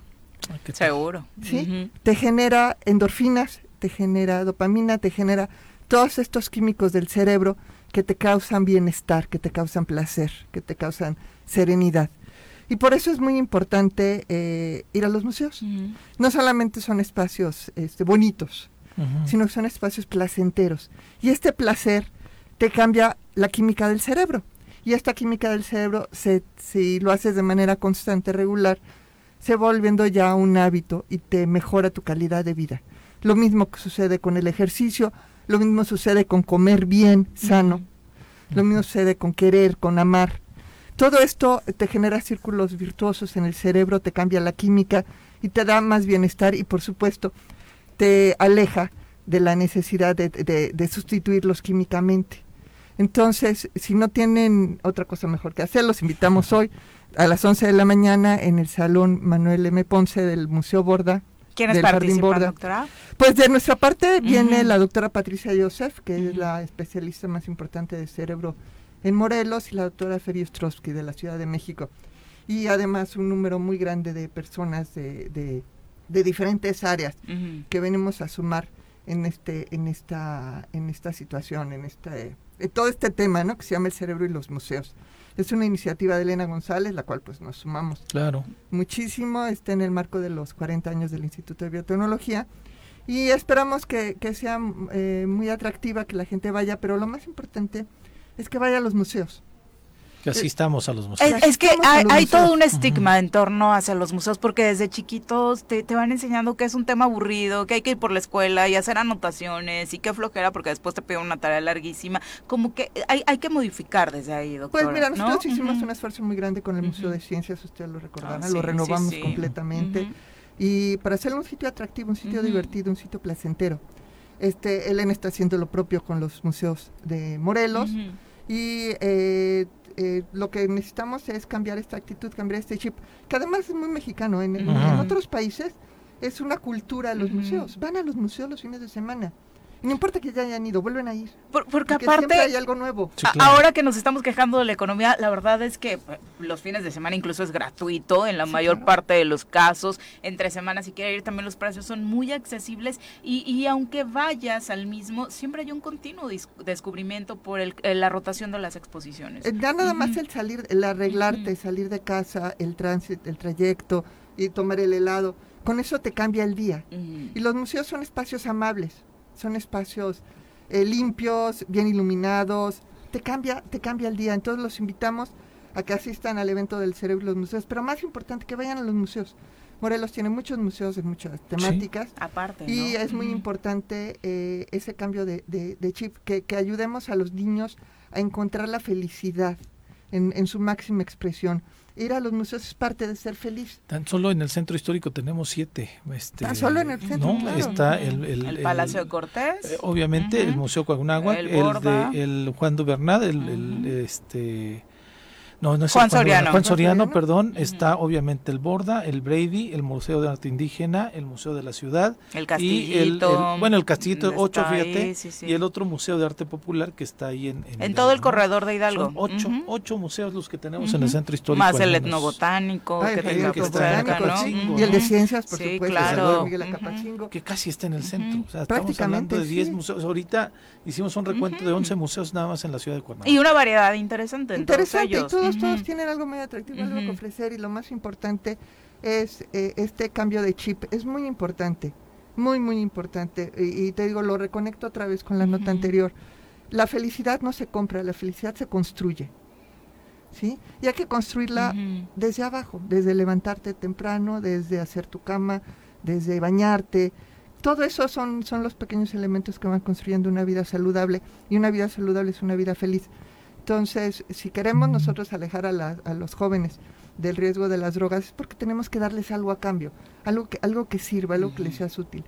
Entonces, bueno, nosotros siempre estamos convencidos de que hay que trabajar con los jóvenes, siempre lo hemos hecho toda, toda la vida y lo seguiremos haciendo, así que los invitamos. ¿La entrada es libre hoy? Entrada libre. Eh, pregunta, doctora, yo me confundí. ¿Es una ex, una eh, expo o es una conferencia? No, hoy es un, es un ciclo de conferencias hoy. Ajá. Pero es la puerta para que vayan al museo. Ok. Ajá, es, es, es digamos que es el sustento eh, científico, de por qué ir a los museos. Padrísimo. De que son un estímulo para que precisamente generemos las sustancias químicas que necesita nuestro cerebro y que no necesariamente, necesariamente esos estímulos tienen que venir a partir de sustancias. Que, generan eh, nuevas redes neuronales. Al momento de comenzar a tener una percepción de algo nuevo, el cerebro comienza a trabajar y comienza a generar nuevas redes eh, neuronales, ¿no? Claro, cualquier cosa nueva, eh, cualquier cosa nueva te ayuda a, a repensarte además, ¿no? Te ves en otro contexto, en otro entorno y eso siempre ayuda también, conocer gente nueva, hablar otro idioma, comer otra cosa, todo lo que sea nuevo te ayuda. Entonces, a los que no vayan a museos, vayan a museos. Hay muchos. No se van a arrepentir. no se van a arrepentir. Son una gran experiencia. La mejor noticia de esta mañana. No, y la verdad también creo que vale la pena, doctora, reconocer así como somos críticos y de pronto se piensa que todo lo vemos negro. Hay espacios donde sí está la gente con experiencia y así la pelea es porque así debería ser en todos los casos. Y Elena González, todos la conocemos en Morelos, sabemos que es una mujer expertísima en estas áreas y está haciendo un muy buen trabajo en materia de museos, ¿no? Que es su Coincido con Sí, yo también, y pues ahí estaremos eh, apoyándola hoy.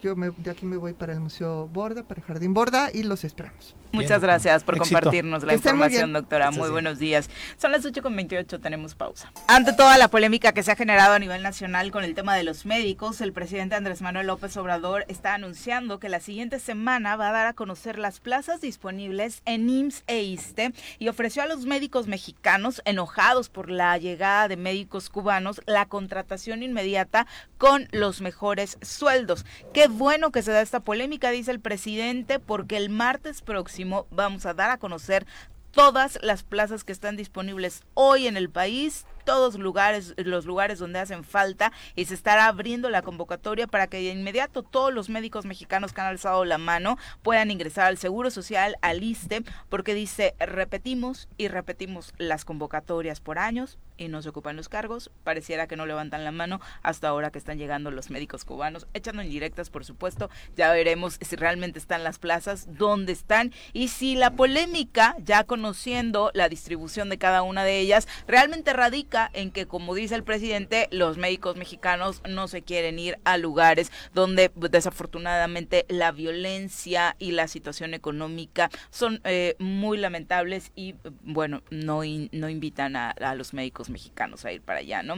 Eh, eh, que, pero qué bueno que hay esas vacantes y que están abiertas para eh, los mexicanos primero y bueno, los cubanos ya los irán acomodando. Vamos ahora a pasar a entrevista, ya nos acompañan en cabina nuestros amigos del CETIS 44, eh, encabezados por la subdirectora académica Cecia Guzmán Navarro. Bienvenida, muy buenos, buenos días. días. Muchas gracias por el espacio, un gusto estar con ustedes. Al contrario, gracias por acompañarnos y vienes muy bien acompañada por alumnos del CETIS 44, Alexa Rosalía, bienvenida, muy buenos días, y Mario Jesús, bienvenido. Muchas gracias. Muy buenos días. Eh, bueno, primero cuéntanos, eh, la parte de la subdirección académica, ¿qué trabajo realiza dentro del CETIS 44?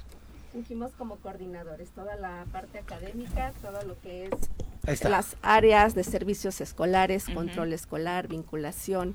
Somos un equipo que trabajamos de manera conjunta en todo lo que es la parte académica que involucra a nuestros docentes y a nuestros estudiantes que por supuesto para todas las maravillas que le hemos platicado del CETIS 44, que mejor que compartirlas con los alumnos. Eh, cuéntanos por qué elegiste el CETIS 44 para continuar con tus estudios.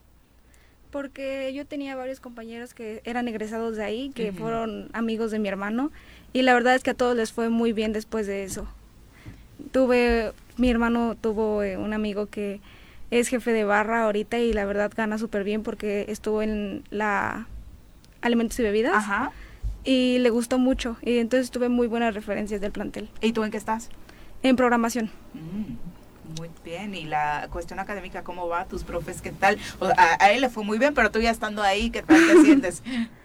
Pues yo también empecé en, en alimentos y bebidas, pero la verdad me llamó después más la atención programación. Y me cambié, pero la verdad es que todos mis profesores seguían siendo muy buenos en su trabajo. Se les entiende muy bien y yo siento que tienen muy buen nivel académico. ¿En qué grado estás ahora, Alexa? En sexto. Ah, muy bien. Mario, en tu caso, ¿por qué elegiste el CETIS 44? Compártenos. Bueno, yo elegí el CETIS 44 porque en lo personal a mí me gusta mucho el área de tecnología y vi que el CETIS 44 ofrecía una carrera de programación y pues me interesé y desde ahí como que fui aprendiendo más sobre esta área que me gusta muchísimo y también he aprendido muchísimo acerca de cómo crear cualquier aplicación móvil o páginas web. Es lo que me llamó la atención y con relación a mis profesores no podría esperar menos, son muy buenos profesores que no solamente me apoyaban en mi carrera, sino también muchas veces de manera personal. Que eso es importantísimo y particularmente sobre esto que dicen de la programación, hoy la verdad es que está totalmente out quien no tenga bases de programación, ¿no? A su edad, a nuestra edad, incluso quienes no tuvimos la oportunidad de tenerla, eh, si no estás en este mundo, la verdad no estás dentro del ámbito laboral y qué bueno que se está dando la capacitación puntual en el CETIS 44 para estos temas. ¿Y ellos tienen en particular el primer lugar en prototipos en el estado? ¿Son ustedes dos quienes participaron en ello? No. Así es. Este, bueno, ellos vienen representando al CETIS 44, formaron parte de este concurso. Es un concurso nacional. En la etapa estatal, ellos lograron el primer lugar en un prototipo de desarrollo de software. Así que los traemos también como casos de éxito, porque nos van a ir a representar a nivel nacional a Zacatecas en el mes de junio. Entonces es por eso que... ¿Qué hay en Zacatecas en el mes de junio? Se va a llevar a cabo el vigésimo cuarto concurso nacional de prototipos y el encuentro nacional de emprendedores. Esto es cada año y es como un inter de GETI. Entonces es una competencia entre todos los CETIS y CEBETIS del país. En este caso nosotros vamos ya no nada más representando al CETIS 44, sino a Morelos, así es. ¿Y cuál es el proyecto que llevan? Con el que... A ver, Mario, si nos puedes hablar un poco de tu proyecto. Nuestro proyecto se llama Buxetis 44 y está dirigido al área de biblioteca. ¿Esto para qué? Esto sirve para hacer que el trámite de préstamo de libros sea más efectivo ya y que, los regresen. Exactamente. Sí. sí, porque en el caso de la biblioteca de nuestra escuela, para hacer un préstamo era mucho papeleo. Teníamos que llenar varias hojas e incluso teníamos que tomarnos foto con el libro casi también posando de perfil. Ay, pero eso era en mis tiempos, Mario. ¿A poco todavía te, tenías que tomar? No. Para tener una constancia de a quién se le presta el libro y nosotros vimos esta problemática y quisimos darle una solución, ya que a, mí en lo personal no me gusta mucho que me tomen fotos. Y de ahí nació nuestra aplicación, que es para registrarnos en una página, seleccionar un libro de un listado y presentar este un ticket que se crea de esta aplicación en biblioteca. Incluso a biblioteca le desarrollamos una aplicación para que tenga una base de datos y se puedan registrar todos los préstamos en ella. Primero, la buena noticia que tiene una biblioteca que por lo que entiendo, si se va a crear la aplicación, sí está siendo solicitada por los alumnos, consultada y demás. Esa es una gran noticia. La otra, eh, ¿ya la aprobaron eh, dentro del CETIS 44? ¿Cómo van los avances con el desarrollo de la aplicación? Pues hace como dos, tres semanas que pudimos subir la página y ya le instalamos la aplicación en el área de biblioteca y ahorita nada más estamos metiendo los libros y ya hicimos varias simulaciones de cómo sería. Los alumnos meterían su número de control y con eso podrían ingresar, ya que si no eres alumno del CETIS no puedes ingresar. Claro, con, el número de identificación de alumno pues eh, resulta bastante obvio, pero el desarrollo es lo que lleva los aplausos. ¿Cuántos alumnos participan en el desarrollo de la aplicación? Participamos cuatro. Cuatro, dos en el ámbito teórico y dos en lo práctico. Yo y un compañero nos enfocamos más en el desarrollo de las aplicaciones y de la página web y mi mm. compañera y otra compañera que no está presente se enfocaron más en lo teórico. ¿En lo teórico que conlleva qué, Alexa?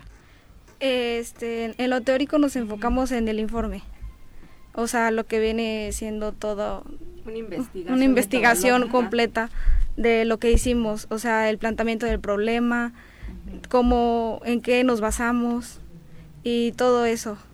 La este, justificación, ah, la justificación los objetivos, ya sean generales y los específicos, las hipótesis y obviamente pues las bibliografías, anexamos las pruebas de todos los que hicimos porque obviamente lleva toda una investigación detrás como las entrevistas, los cuestionarios que realizamos a los alumnos y todo eso. Sí, porque la aplicación nace precisamente... Perdón, ¿de dónde eres?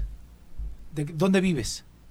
De aquí de Cuernavaca. Ah, ¿En qué colonia específicamente? En la Lagunilla. Ah, la Lagunilla. No te queda tan cerca el CETIS. No. Tienes que dar un, un tour bastante interesante sí. para llegar. En tu caso, Jesús. Yo soy de la colonia Plan de Ayala, que está pegadita. Pegadita, y este te queda súper cerca. Perdón, Viri. No, creí que les ibas a pedir su dirección. No, y Alex asustado. Justamente porque la vez anterior, Eric, el, director, nos decía que acuden a la escuela de diferentes colonias, incluso nos hablaba de Huitzilac sí. ¿no? Estudiantes que vienen a poder eh, desarrollarse este en esta escuela. Como nuestro compañero Víctor. ¿De dónde viene Víctor? De...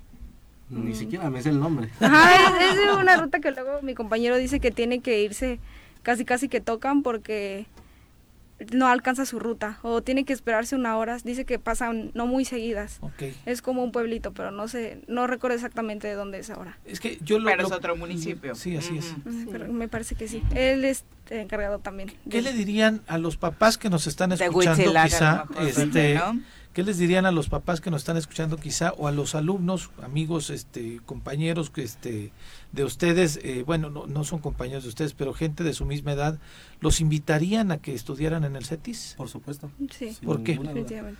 Porque, bueno, en lo personal, en el CETIS encontré el nivel académico que yo estaba buscando. De verdad que para mí ese nivel es, aparte de ser un reto, me llena de conocimiento muy macizo. Ay, pero igual y muchos de allá van a decir, ah, porque Mario es matadito y está desarrollando aplicaciones, ¿no? Quiero hacer un comentario. Saludos a todos los egresados del CETIS y a toda la platilla de personal. Tuve la oportunidad, yo soy comerciante, hace 10 años eh, participé ahí en una de las cooperativas, estuve algunas en las cafeterías y pude darme cuenta de, uno, el nivel académico que tienen, que es alto, la dedicación que tienen los maestros, pero además un compañerismo, una familiaridad que se da ahí al interior de la mente del CETIS, que me da mucho gusto hoy estar con ustedes y reconocerles eso que a mí me tocó vivir durante algunos años, como, como CETIS 44 se ven como una gran familia entre maestros, entre padres de familia, entre alumnos. Y que bueno, el día de hoy vayan a representar allá Morelos, me va a dar muchísimo gusto que tengan, eh, que regresen con esa, con esa victoria. Pero además, volviendo a tu aplicación, también te va a permitir saber qué alumno, este, cuántos libros este, son los que solicita, llevar un récord, ¿no? En qué tiempo los lee y eso te permita a las autoridades pues seguir impulsando este tema del libro porque pues qué bueno que vas a facilitar hoy es más fácil eh, pedir un préstamo que tener acceso a un libro. pues sí e incluso también lo desarrollamos porque en primer semestre y segundo semestre tuvimos una temática en la materia de lectura en que consistía en que nosotros fuéramos a la biblioteca y leer dos horas por semana un libro de la biblioteca. No, eran más. ¿Eran más horas? Eran más horas por semana. ¿Y lo lograron? No recuerdo cuántas horas eran. Ajá, sí, pero que tenías que ir casi diario para cumplir las horas y tenías que anotar y te tenían que firmar para que el encargado de biblioteca era un trabajar para el Ajá. ¿no? Sí, estaba lleno. un programa de fomento a la lectura y clubs de lectura y nuestra Academia de Lectura, Expresión Oral y Escrita está muy bien coordinada y sí llevan a cabo este programa con los chicos pues principalmente para despertar ese interés por, por la lectura. Y complementa perfectamente las otras actividades que en materia de tecnología llevan, ¿no? Porque hay que, por supuesto, redondearlas. Esta es una de las opciones que pueden estudiar los alumnos. ¿Qué otras opciones tienen la gente que quiera o pueda ver el CETIS como una opción para poder estudiar? Bueno, es un bachillerato tecnológico, eh, por lo cual tenemos carreras técnicas, ofimática, preparación de alimentos y bebidas, contabilidad, electrónica, soporte y mantenimiento de equipo de cómputo, electrónica, no ya la mencioné, eh, programación. Tenemos seis carreras y los invitamos a visitar nuestra página oficial que es cetis44.edu.mx. Estamos todavía con opción a que puedan adquirir su ficha para ingresar. Nuestro examen va a ser el 4 de junio, es sábado 4 de junio a las 8 de la mañana. Aún tenemos algunos lugares, entonces los esperamos no se pudiera ser buena opción para ahorita. Eh, nuestro WhatsApp es el triple siete 313 8812 y a las primeras 10 personas que nos manden un WhatsApp, quiero estar en el CETIS 44, eh, la cuota de recuperación se bajaría a 300 pesos. Perfecto. ¿Oficialmente de cuánto es? De 500. Ok, ah, pues es una muy buena propuesta, por supuesto. ¿Nos repites el número? 777-313-8812. Es línea directa y también es WhatsApp. Y hay que comentar que no nada más están abiertos para nuevo ingreso, es decir, primer semestre, sino pueden entrar. Incorporaciones, sí, claro. Para, en este caso sería tercero y quinto semestre, que es el que se va a aperturar. Bien, perfecto. Muchas gracias por acompañarnos. Y éxito en el concurso nacional. Muchas gracias. Ah, ya, que regresen, nos visitan, ¿no? Para que nos cuenten cómo nos fue y nos presenten eh, más de su aplicación y otros desarrollos que tengan. Muchísimas gracias. por acompañarnos. A ustedes. buenos días. Muchas gracias, igualmente. Son las 8 con 44, regresamos. 8 con 47 de la mañana, vamos a nuestra clase de equitación. No existe una sensación de libertad igual a la que se siente montado en un caballo. Ahí aprendes que la fuerza se complementa con la nobleza y la lealtad. Conoce más sobre los fieles corceles con nuestro experto Alboro en nuestra sección Arrienda Suelta.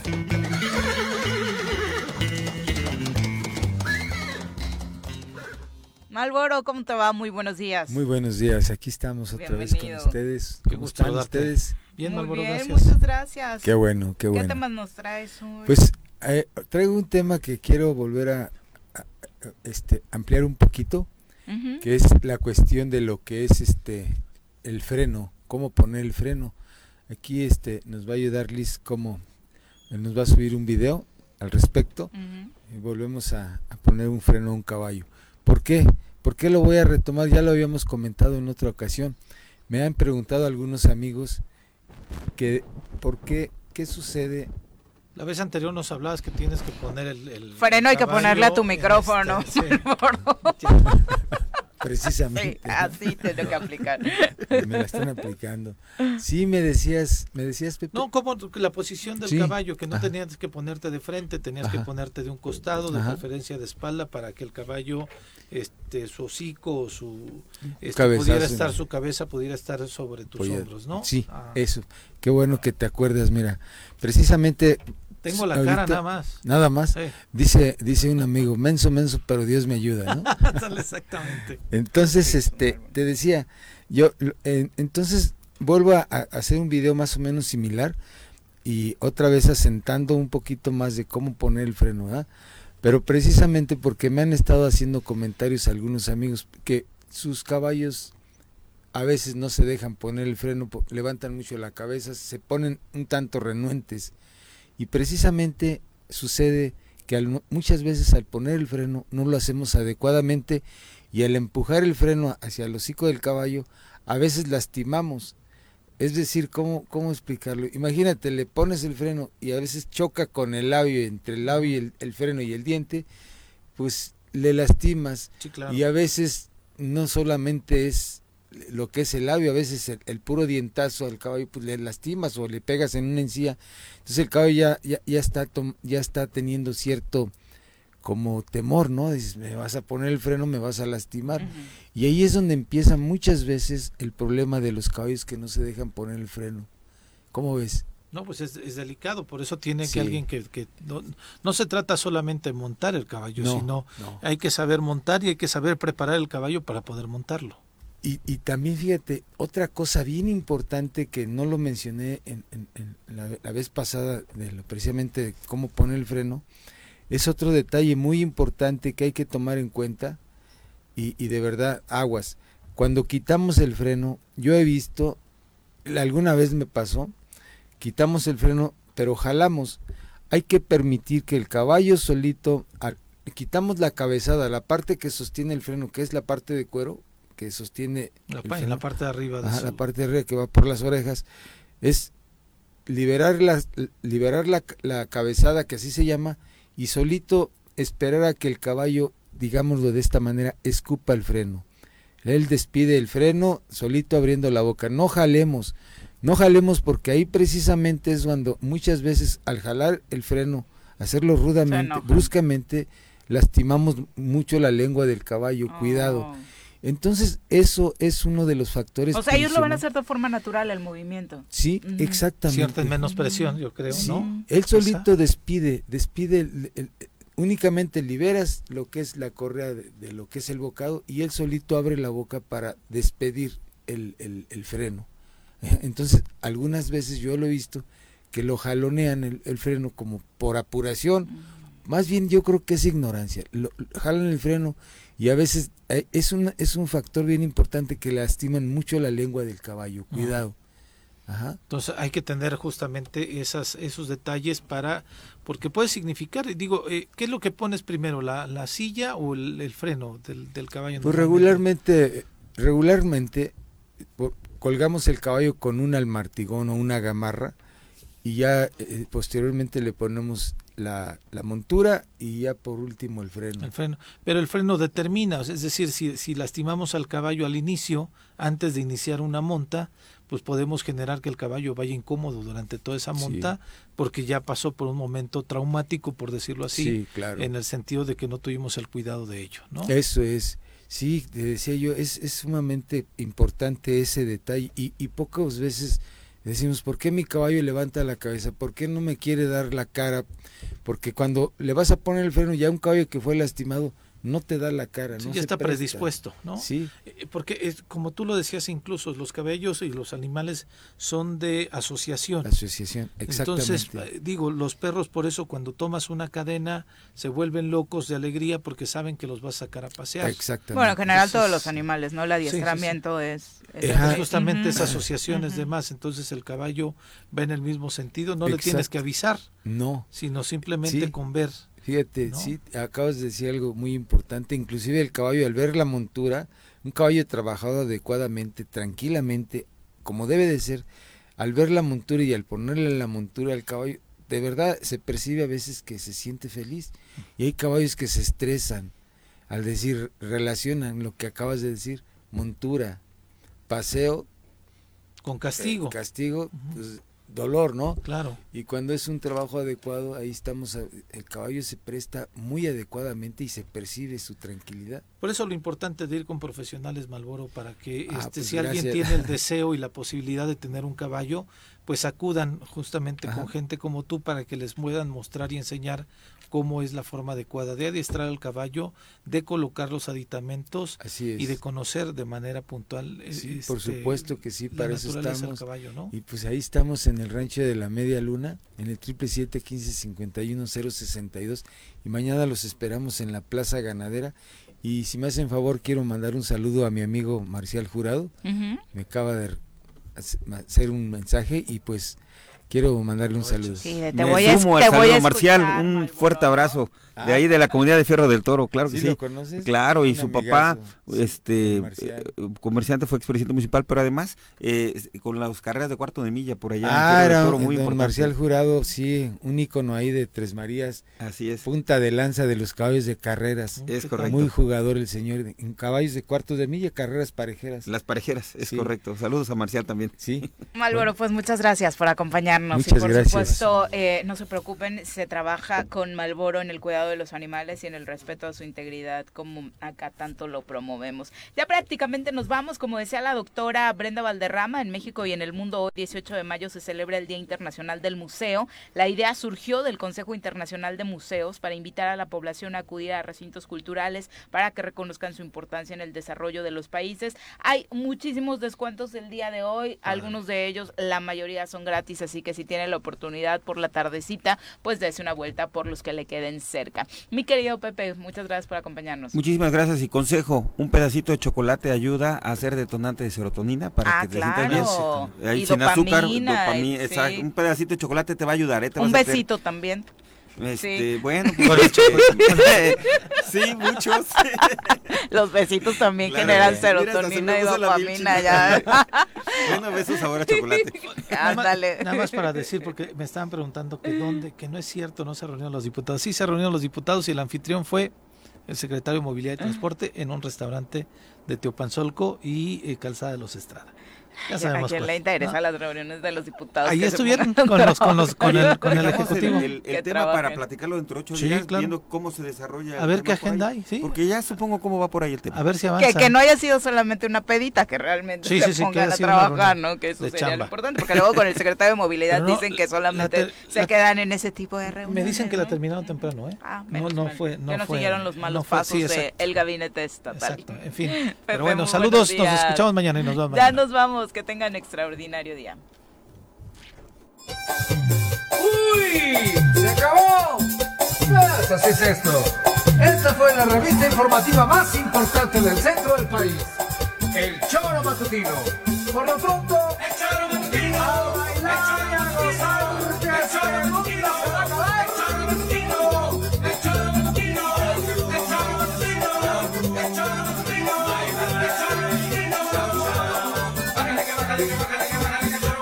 내가